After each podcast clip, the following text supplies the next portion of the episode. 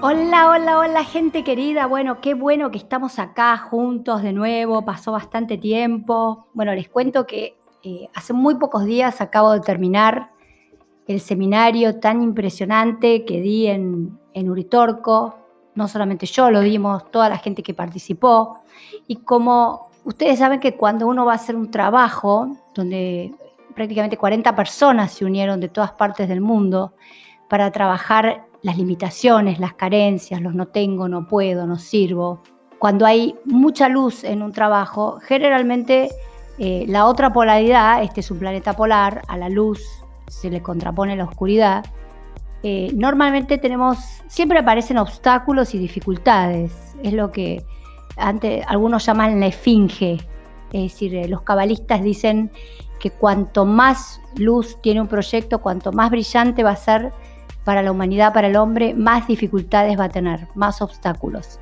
Entonces les cuento que cuando iba para Córdoba, yo estoy en Buenos Aires, Córdoba queda a 800 kilómetros, se produjo una inundación eh, descomunal, prácticamente era como una luz de agua y tierra en una zona que es muy seca.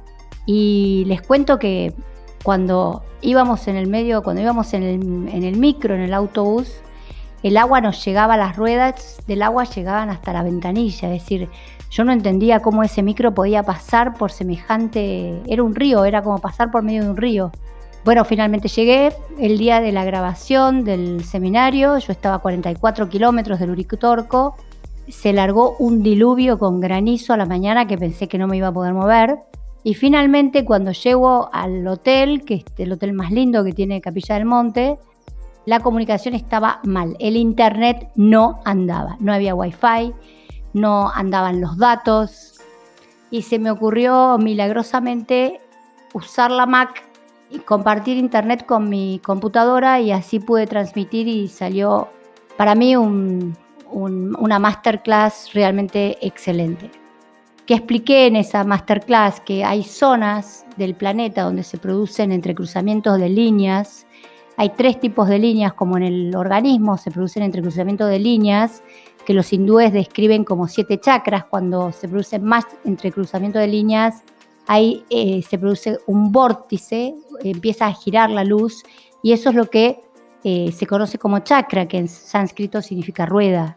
Lo mismo pasa con la Tierra. Eh, en la Tierra hay tres tipos de líneas, eléctricas, magnéticas y solares. Para la metafísica, la eléctrica transmite, eh, es azul, tiene que ver con el electrón y transmite la energía eh, eléctrica y la energía poder. La magnética es rosa, tiene que ver eh, con el protón y transmite una energía, tiene que ver con la energía amor, amor, acción.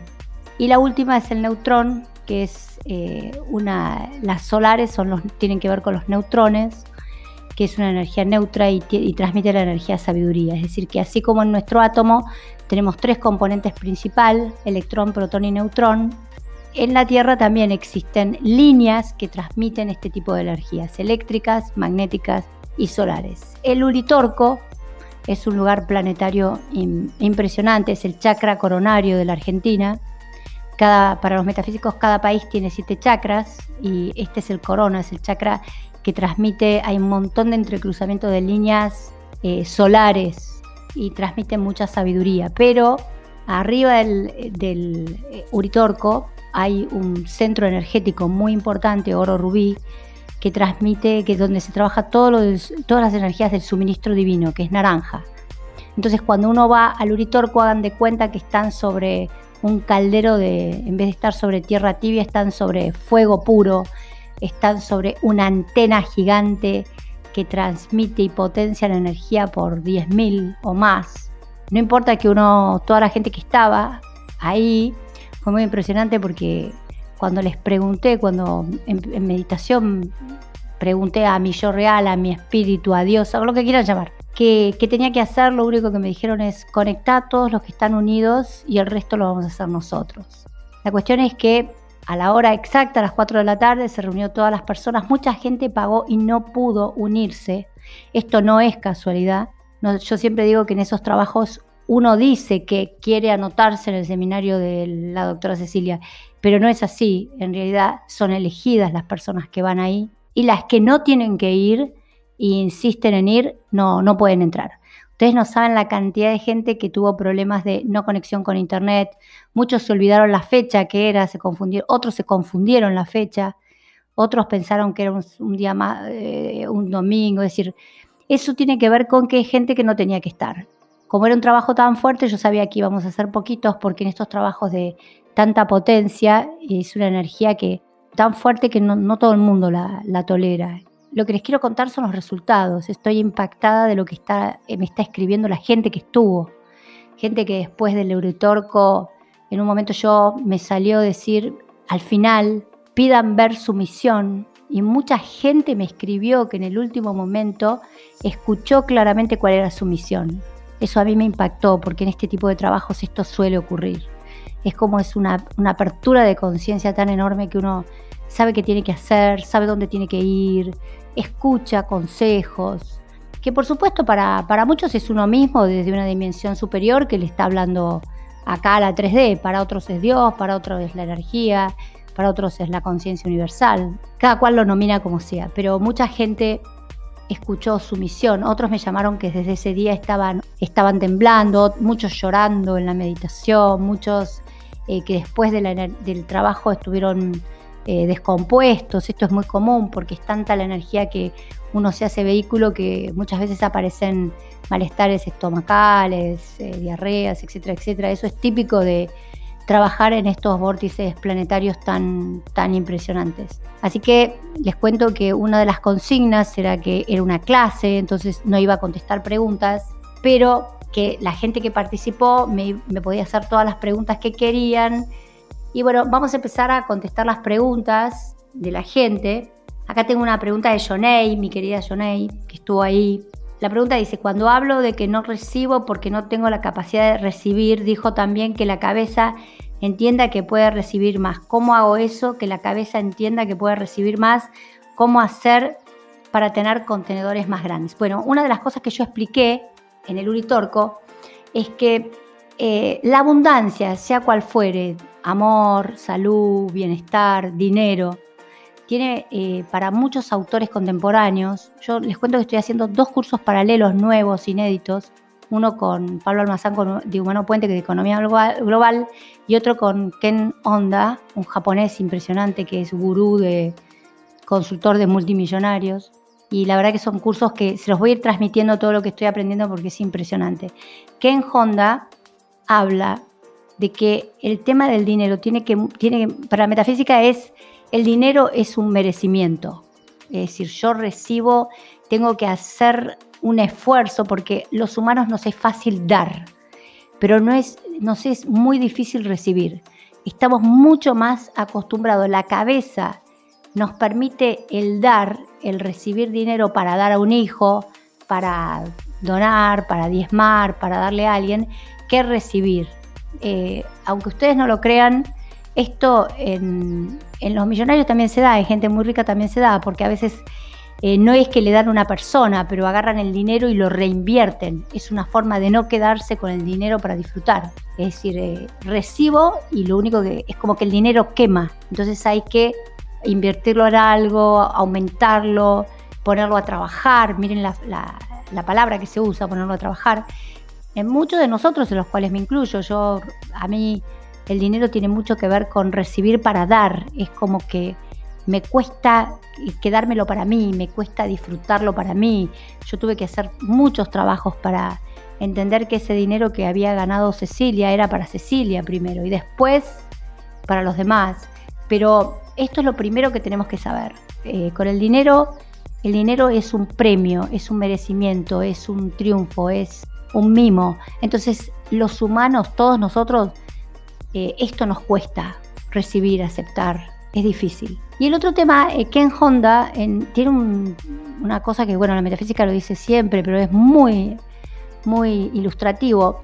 Es como si los humanos estuviéramos, cada uno de nosotros tenemos un contenedor para el dinero. Es decir, eh, un contenedor significa la cifra donde estamos en paz, donde no nos hacemos problema porque o tenemos mucho o tenemos poco. Eso se llama el contenedor eh, del dinero ideal.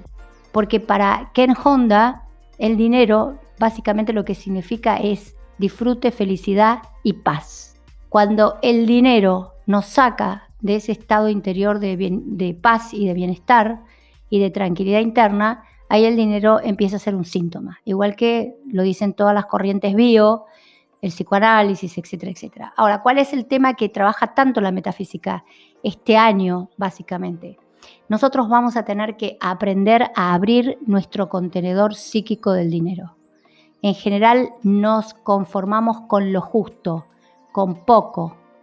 Otra cosa es, me, me conformo con lo que necesito y disfruto y estoy bien, estoy contenta. El problema es que normalmente nuestro contenedor para el dinero, para el amor, para el disfrute, para la felicidad, es chico. Yo estoy hablando del dinero, pero acuérdense que es, todo. Eh, porque una persona que tiene un, compañero, se la pasa peleando y discutiendo, el contenedor para recibir el amor, para disfrutar del amor, es chico, es limitado. Una de las cosas que tenemos que aprender, en especial con el tema del dinero, es a escribir la cantidad de cifra de dinero que estaríamos cómodos. Es decir, si ustedes ganan, pongámosle 500 o 1000 dólares por mes, y los están bien, pero se sienten que están justos, que están limitados, ¿cuál sería el contenedor psíquico? ¿Cuál sería la cifra que ustedes tendrían que estarían en paz, estarían felices, podrían disfrutar de la vida? Uno de los trabajos que nos toca este año es abrir nuestro contenedor psíquico para el dinero, porque es una creencia. Yo, Cecilia, tolera ganar pongámosle mil dólares. Con mil quinientos Cecilia se va a angustiar. Cecilia se va a sentir incómoda porque le parece que es demasiado para Cecilia y eso le va a hacer que empiece a generar síntomas, angustia, miedo, qué va a pasar, en qué lo voy a invertir, me va a pasar algo malo, voy a perder la salud, voy a perder... Eso es lo que tenemos que cambiar este año. Tenemos que aprender a abrir nuestro contenedor psíquico. Y como se trata de algo mental, siempre les digo, empiecen con cifras chicas empiecen con cifras chicas contestándole a Jonay es abrir el contenedor psíquico, es empezar con cifras que la cabeza pueda tolerar. Porque si ustedes le ponen, si ustedes están ganando mil dólares y de repente le ponen tres mil, la cabeza no se lo va a creer. Entonces se lo va a boicotear y aparte va a decir, uh, está, está perdiendo el tiempo en estupideces. ¿Cómo hacemos para tener contenedores más grandes? Visualizándonos con más dinero, escribiendo la cantidad de dinero que queremos ganar, sintiéndonos felices con ese dinero que queremos ganar.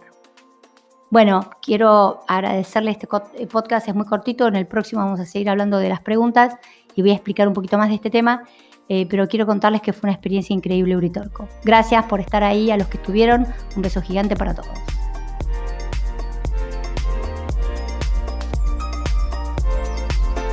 Seguí a Cecilia en Instagram y Facebook.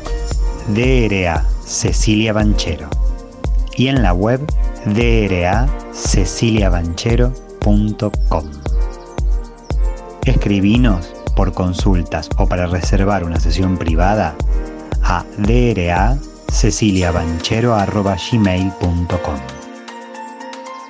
Escuchaste Yo Soy Abundante con Cecilia Banchero, tu espacio de libertad y abundancia.